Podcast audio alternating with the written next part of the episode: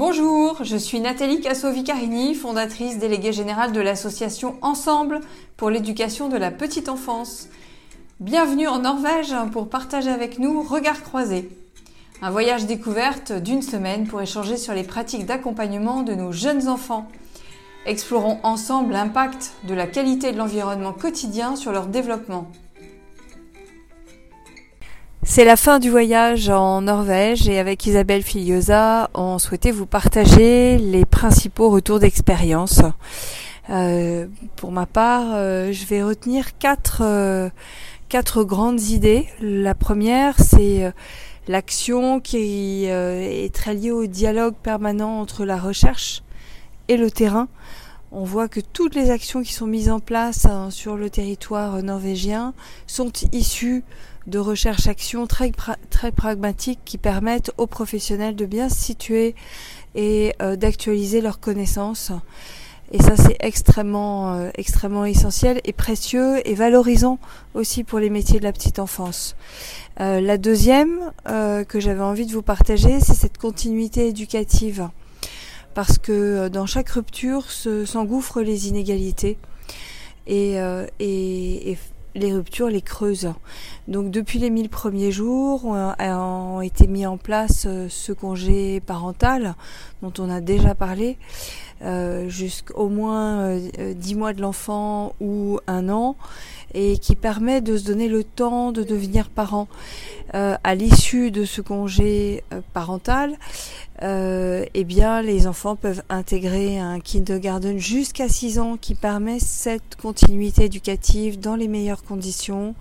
Parce que quand les fonctions exécutives sont bien en place, comme la régulation émotionnelle, les enfants arrivent totalement équipés à l'école pour aborder les apprentissages. Et on sait que la Norvège est vraiment très très bien placée dans les tests PISA. Ça veut dire que les enfants ont pu accéder à, ces connaissances euh, dans les meilleures conditions et au moment où ils étaient prêts euh, sur un plan euh, cérébral, mais aussi du développement socio-émotionnel. La troisième, le troisième grand enseignement pour moi, c'est vraiment que l'enfant fait partie de la nature. Il est dans la nature de façon très systématique ici en Norvège et tous les parents et les professionnels en partagent les bienfaits sur la santé globale. C'est ce que nous dit la littérature scientifique également en France et internationale. Et on voit à quel point c'est bénéfique pour les professionnels, pour les parents et pour les enfants.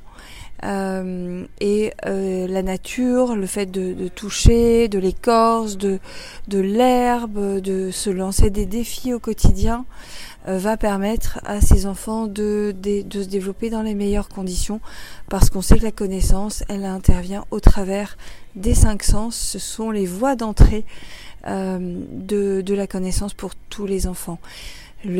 La quatrième chose que je voulais partager avec vous, c'est vraiment quand on agit sur le milieu, le milieu va agir sur les enfants. C'est-à-dire que quand les professionnels sont bien outillés, euh, bien ont une connaissance approfondie et à jour et scientifique du développement de l'enfant, eh bien ils sont à même d'intervenir en prévention précoce, mais aussi à tous les moments de leur développement, du développement des enfants, et ils savent à quel point chaque enfant est différent avec des spécificités, des besoins particuliers. Et quand on voit la ratio euh, de trois enfants pour un professionnel, on se rend vraiment compte, ça c'est extraordinaire de le voir tous les jours, la qualité de la relation entre les professionnels et les enfants, qui sont assis à côté d'eux, qui les accompagnent euh, dans ce qu'on appelle la zone proximale de développement, c'est-à-dire qu'ils euh, interviennent en fonction de l'intérêt des enfants, là où ils en sont, et pour aller là où ils peuvent aller sans, euh, sans forcer le développement et euh, en toute connaissance de leurs particularités et de là euh, et, de là où ils développent leurs connaissances sans les mettre en échec et sans surstimulation. En conclusion, ce que j'ai souhaité vous partager, c'est que nos politiques pourraient faire vraiment confiance à la société civile qui est vecteur d'innovation sociale mais aussi euh, euh, ce dialogue entre l'État et la société civile pourrait être vraiment beaucoup plus approfondi, beaucoup plus permanent. Par exemple, en Norvège, il y a une stabilité de la conseillère de la ministre qui euh, ouvre le champ vraiment à cette écoute des professionnels, à cette écoute du terrain. Ce sont eux qui connaissent le mieux les besoins de leur territoire.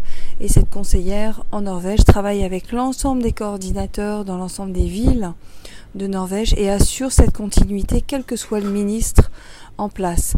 Voilà, donc vraiment la société civile a un rôle très très important à jouer pour nourrir les politiques sociales euh, et durablement.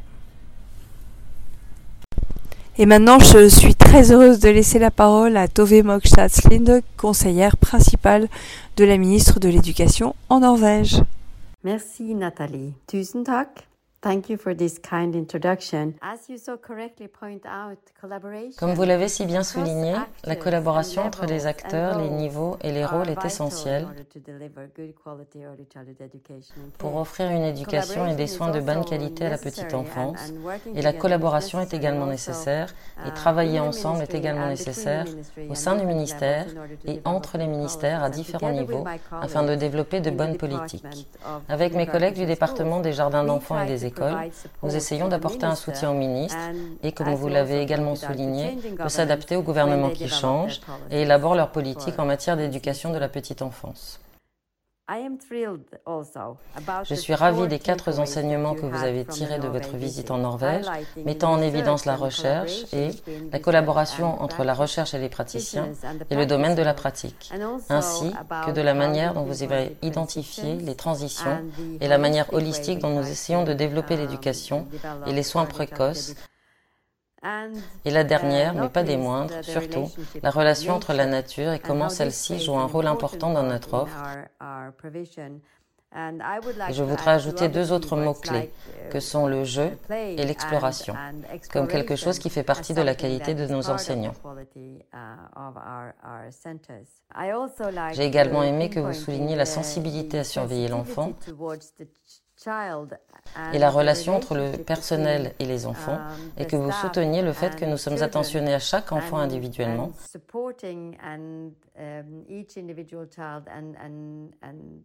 et que nous fournissons une prestation adaptée aux besoins de chacun d'eux. Enfin, je voudrais réitérer ce que je vous ai dit à savoir qu'avoir une visite est enrichissant non seulement pour les visiteurs, mais aussi pour ceux qui sont visités et que votre groupe qui vient avec une expertise et une expérience aussi large um, nous permet d'interagir et avoir des discussions. Uh, et cela nous permet également de réfléchir à nos propres politiques et pratiques d'une manière que nous oublions parfois. Alors merci d'être venu. Merci d'avoir fourni ce type de miroir que vous avez fait ici et aussi les discussions et conversations intéressantes que nous avons eues pendant votre séjour. J'espère vraiment que nous pourrons continuer à avoir ce type d'échange. Uh, et peut-être, qui sait, que dans un avenir pas si lointain, les rôles seront uh, inversés et que des Norvégiens viendront poursuivre la conversation avec vous et avec les uh, différents acteurs que vous avez amenés ici pour voir comment une offre de qualité peut être développée pour les jeunes enfants dans le meilleur intérêt des enfants. Thank you for coming uh, and à bientôt. Bonjour, je suis Isabelle Filiosa, psychothérapeute, écrivaine spécialisée dans la parentalité. Constat général, ici les adultes ont confiance dans les capacités et la bonne volonté des enfants qui ne sont jamais suspectés de mal se comporter exprès. Les professionnels font avec les enfants ils les suivent dans leurs expérimentations du monde et leur fournissent les ressources utiles. Ils veillent sur les enfants en prêtant attention tant à leurs besoins de connexion que de liberté, les deux dimensions qui bâtissent le sentiment de sécurité. Les enfants ici se construisent sous l'œil des adultes. Ce voyage m'a permis de sortir de l'idéalisation parce qu'on rencontre en Norvège les mêmes défis qu'ailleurs, la pauvreté, l'alcool, la drogue, les violences. La société norvégienne dans son ensemble est plus égalitaire et moins violente que la nôtre, mais euh, à Oslo par exemple, les structures de petite enfance accueillent jusqu'à 40% d'immigrés. Euh, il y en a 20% dans le reste du pays. Dans un même jardin d'enfants, il y a souvent plus d'une dizaine de cultures et de langues parlées et c'est un sacré défi. Donc tout n'est pas rose ici en Norvège, hein. mais ce qui nous a fascinés tous, c'est combien ils se posent des questions. J'ai aimé leur euh, humilité, ils évaluent leurs pratiques pour s'améliorer encore et encore. Je vais revenir sur trois grands points euh, de ce voyage. Tout d'abord, Oslo se dit Trauma Informed City ville informée sur le trauma. On n'y dit plus tu es perturbateur, mais qu'est-ce qu'il t'est arrivé? Toute personne amenée à être en contact avec des enfants dans son travail est formée aux récentes découvertes scientifiques sur le cerveau, euh, à tout ce qui sécurise un enfant, aux ruptures de connexion et aux carences de soins, aux traumas, aux violences éducatives et sexuelles. Il est à noter un gros travail de prévention des violences sexuelles dès la grossesse. L'objectif, c'est de partager un socle commun, une vision positive et aimante des enfants. Le point 2, eh ben, c'est un étonnement et un choc de culture parce qu'ici, l'accueil collectif petite enfance concerne 97% des enfants, mais va de l'âge de 10 mois à 6 ans, âge de l'entrée à l'école. Jusqu'à 6 ans, le mot d'ordre est play, move, explore. Jouer, bouger, explorer. L'immense majorité du temps, les enfants jouent librement et pourtant ils sont fort bien placés dans les études PISA. Et oui, le jeu est le travail de l'enfant. L'adulte est là pour protéger le jeu, favoriser les explorations, profiter aussi des opportunités de faire découvrir euh, des lois mathématiques par exemple. Grâce au jeu libre, les enfants construisent leur cerveau, leurs capacités cognitives, les fonctions exécutives, tout ce qui prépare aux apprentissages formels et il bouge. Le mouvement est essentiel au développement et à la musculation, ainsi qu'à l'intégration sensorielle nécessaire à la concentration. Les adultes sont en charge de proposer un environnement riche, favorisant ce play, move, explore. Et l'environnement le plus riche, c'est la nature, c'est le troisième point. Ici, la nature est partout et la vie en extérieur fait partie de la culture. Parmi les multiples avantages de passer du temps en extérieur et dans la nature, eh bien, c'est qu'il y a moins de conflits, moins de comportements débordants. Les interactions entre enfants sont plus riches et plus harmonieuses. C'est magique et pourtant scientifique. En conclusion, une pédagogie résolument centrée sur l'enfant, mais ici c'est loin d'être vécu comme en compétition avec le respect des besoins des professionnels. Ne serait-ce que parce que lorsque les enfants se sentent en sécurité, lorsque grâce à leur connexion à l'adulte et entre eux, grâce à la liberté d'agir et de choisir, ils développent autonomie, responsabilité et confiance. Moins de comportements débordants, c'est plus de joie au travail pour les adultes.